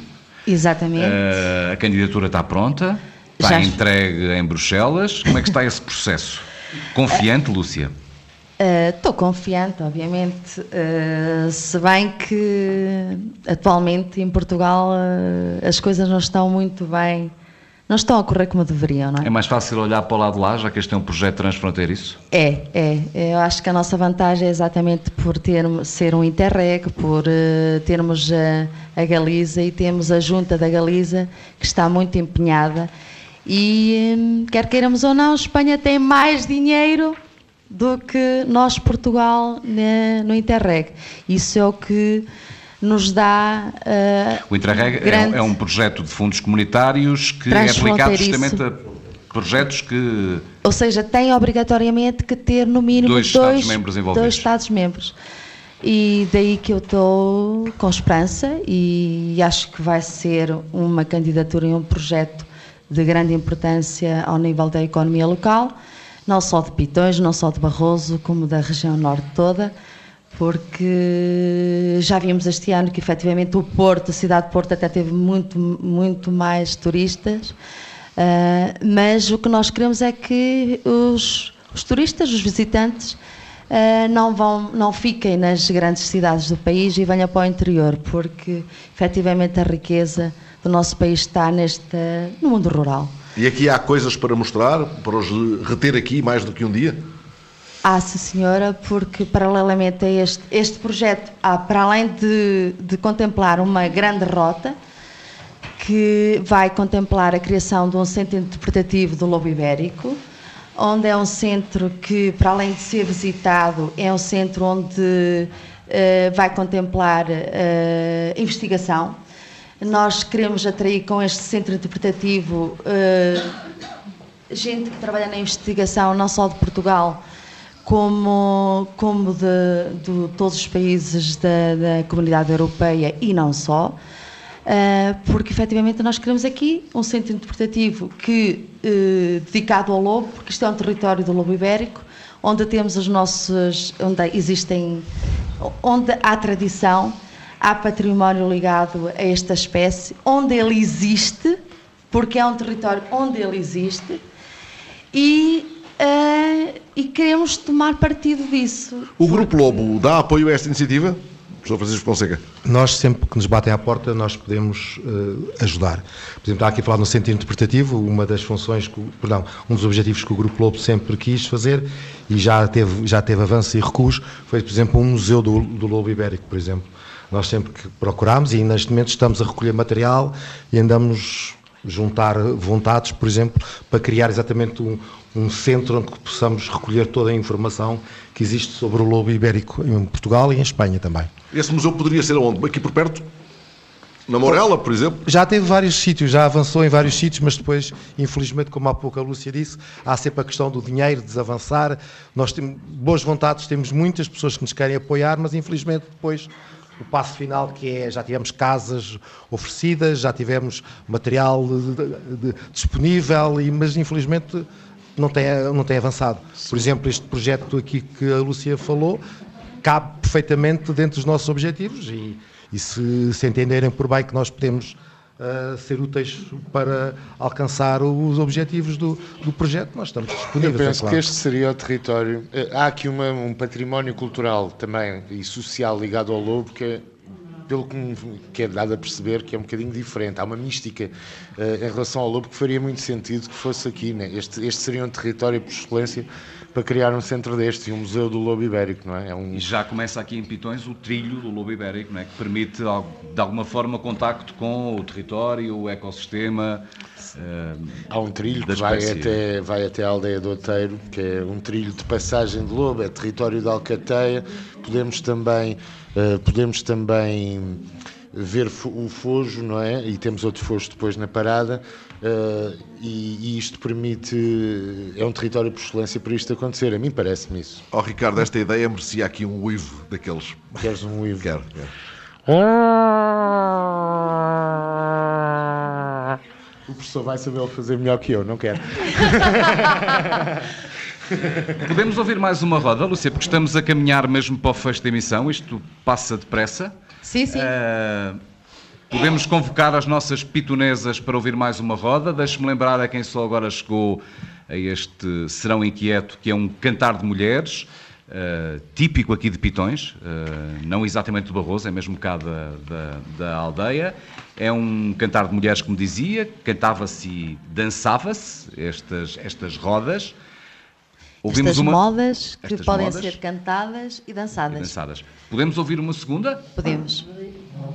Quem dá o, o, o tom? Ina? Houve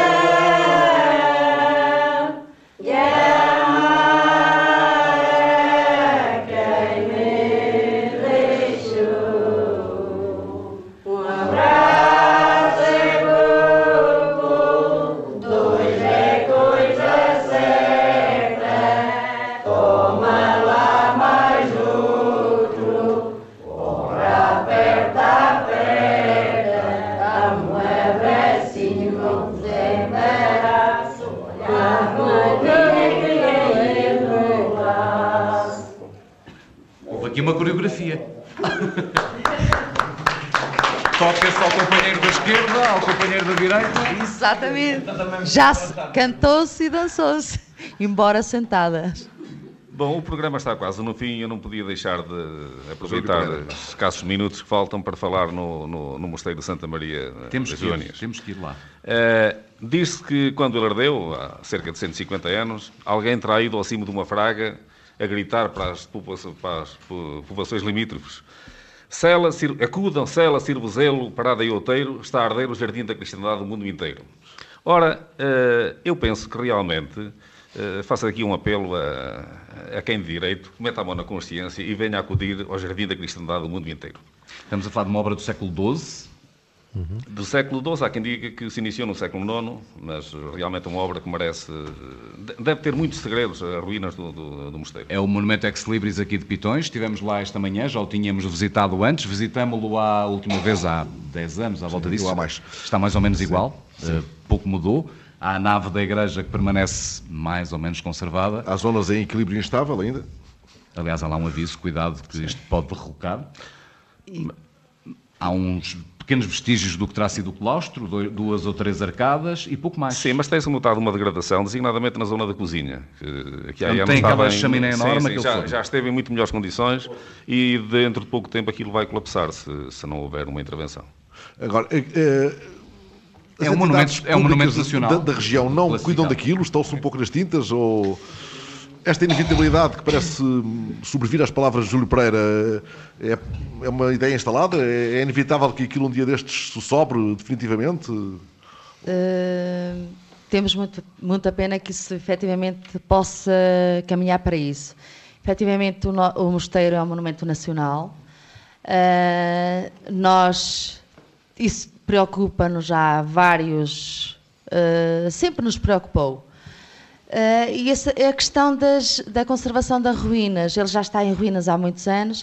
Uh, sabemos que ultimamente, a última, que nos últimos anos, a última intervenção na, na, consolidação das ruínas foi um projeto levado a cabo pelo Parque Nacional Peneda Gerês, mas lá até, até então não se tocou mais nisso. E estamos a assistir ano para ano uma, uh, o número de derrocadas cada vez se acentua mais. Apesar de já termos trazido cá uh, um, um, responsável da Direção-Geral do, do, Património, uh, onde ele uh, se comprometeu que, que iria, que iria candidatar a ruínas a um projeto para tentar consolidar, mas nós queríamos até muito mais, porque acho que é uma perda e é, e é pena não se olhar para o mosteiro numa outra vertente.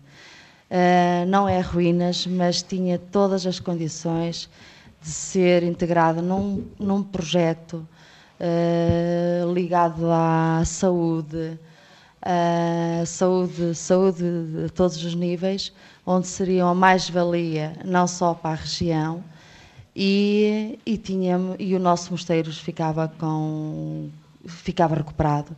Que era isso Pereira que nós pretendíamos. induzia uma investigação ainda mais profunda ao que está lá por baixo, que nunca foi estudado. É? Exatamente. Porque se calhar recuperar aquela ruína hoje é hum, provavelmente uma tarefa já impossível. Não, não é possível. Não, não, é possível. possível. Pelo menos parte do, do mosteiro. Acho Hoje eu e o Fernando percorríamos lá, há lá pedras talhadas que se percebe que poderão, até brincávamos, pareciam peças de Lego, que poderão ser recuperadas, enfim, recuperar-se ali algumas das estruturas, mas, mas é um enorme amontoado de pedras nesta altura. Exato. Mas vimos hoje uma planta, alguns, não foi? Vimos uma planta na Casa do Preto quando almoçávamos. Exatamente. Em que lá... algum projeto que ficou pendurado a meio caminho? Sim, sim, sim. O projeto houve, ficou numa parede? Houve vários projetos, já uh, foram abertos. Isto é como tudo, há pessoas que estão à frente da eu lembro-me que uh, houve uma altura que no Parque Nacional uh, se falava do projeto de recuperação do Mosteiro de Pitões. Inclusive, quem fez, foi aberto um concurso, e quem fez, e, o, e um dos projetos do mosteiro até ganhou um prémio em Veneza. Ou seja, uh, já houve maior, maior interesse de certas entidades em que, isso, em que o mosteiro fosse recuperado e, e, não era nada, não é nada impossível. É o mosteiro está, está, abandonado desde quando, Júlio? Um século XVIII, talvez. Sem, sem frades, sem utilização enquanto sim, convento. Sim, sim, o último frade disto foi o primeiro parco de, de Pitões das Júnias. Isto tem alguma consistência ou é apenas uma lenda? Não, não, não me lembro. Foi. Não me lembro disso. Hum. Bem, ele foi uma... paroqueado. Ai, desculpa, Luciano, diz. Eu sei que ele era paroqueado por uh, alguém que também paroqueava o mosteiro em Alceira. E hum, não me. Cela. Cela, Cela. Cela. Cela do lado lá. Uhum. Mas pronto, isto parece-me que há aqui um problema mais profundo. Não, não, não resisto a dizer isto, que é Sim, Ricardo. Que, que para São Gonçalo. Não basta construir estradas, uh, autoestradas para o interior, nem barragens. Uh, não é assim que se resolvem os problemas do interior e o interior do país continua abandonado por um total desleixo das autoridades, a concentração dos esforços. O interior que hoje é uma parte muito significativa do território, eu ia arriscar uma porcentagem, mas não quero dizer uma asneira, mas estamos a falar de boa parte do território português a caminho de uma desertificação profunda, já não é só o interior. Sim, sim, e temos esse problema, os eleitores não estão ali concentrados, os esforços não, são, não estão assim, assim concentrados, o que, se, o que se tem feito no interior são estradas para chegar aos sítios, mas as estradas não têm levado grande coisa, têm mais tirado, não é? Uh, é Júlio Pereira, aqui dá uma nota? Uh, bom, eu só queria, depois desta referência inevitável ao mosteiro e à, e à situação, aquilo uh, que eu chamo anorexia do país, que ignora de facto o interior, gostava de, antes que o programa terminasse, uh, passar por um assunto mais alegre e ler aqui duas quadras do cancioneiro local. Venha, Pode, força, que eu depois ainda quer, em terra de fumeiro ainda quero passar por, por, por batata doce. Hei de ir um dia à Galiza a cavalo de uma lebre, para que digam em Tourém, oh que cavalo tão leve. Por cima da cruz do alto, andar, cavalinho, andar, leva-me a tenda direita para as galegas encantar. É, é bom. Posso abrir aqui um parênteses rápido para falar de, de uma história de jornalismo, de uma reportagem, porque o Ricardo Rodrigues está connosco aqui esta noite, depois da manhã vai receber o prémio Gazeta de Imprensa. Uh, com uma reportagem que chamou Milagre na Guerra, que conta a história de Isabel Batata, Batata Doce, Doce Jacinto. Parabéns, Ricardo, antes de mais. Parabéns, uh, Queres-nos contar um bocadinho do que é esta história que valeu este prémio Gazeta? Posso contar? Uh. Ainda a imprimimos e mandamos cá para, para a biblioteca aberta. Vou tentar ser muito breve.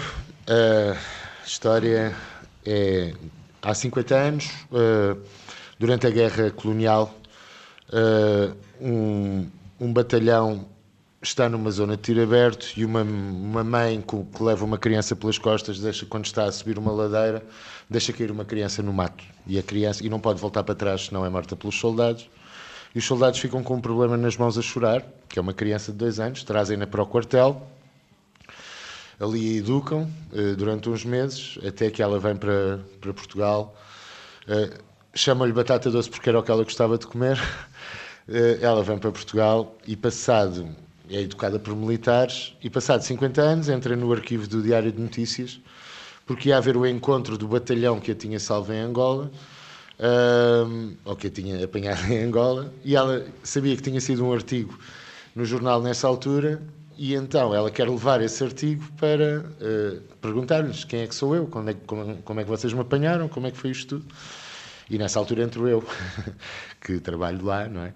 Uh, e acompanhei, andei a visitar todos os arquivos, a reconstituir a história toda, até encontrarmos a família dela em Angola. Uh, foi assim, foi a história da Isabel. Uma bela história. Uma bela história. história. Ó oh, Lúcia, se história. a Isabel Batata Doce aqui viesse um dia com o Ricardo, que vem cá tantas vezes, ainda tem para aí uma capa de Borel para lhe mostrar ou já nem, nem nos armários temos, lá de cá? Temos capas de Borel, mas também temos aventais, que é o que é típico de Pitões das Júnias. Que ao contrário da, da capa de Borel que tem tem uma carapuça, o avental não. O avental é pelos ombros, que também pode ser posto na, na cabeça, mas esse, digamos que é mais típico de pitões. O avental, assim de lado da ovelha. Assim como as gaitas, e lá estamos nós a fazer a ligação à, à, à memória celta, a esta proximidade com a Galiza. O grupo de gaitas, gaitas de foles de Pitões das Júnias, também era uma, uma, uma marca identitária aqui da freguesia assim, porque nós sempre estivemos ligados à Galiza. E eh, mesmo as próprias festas de cá eram animadas pelas charangas.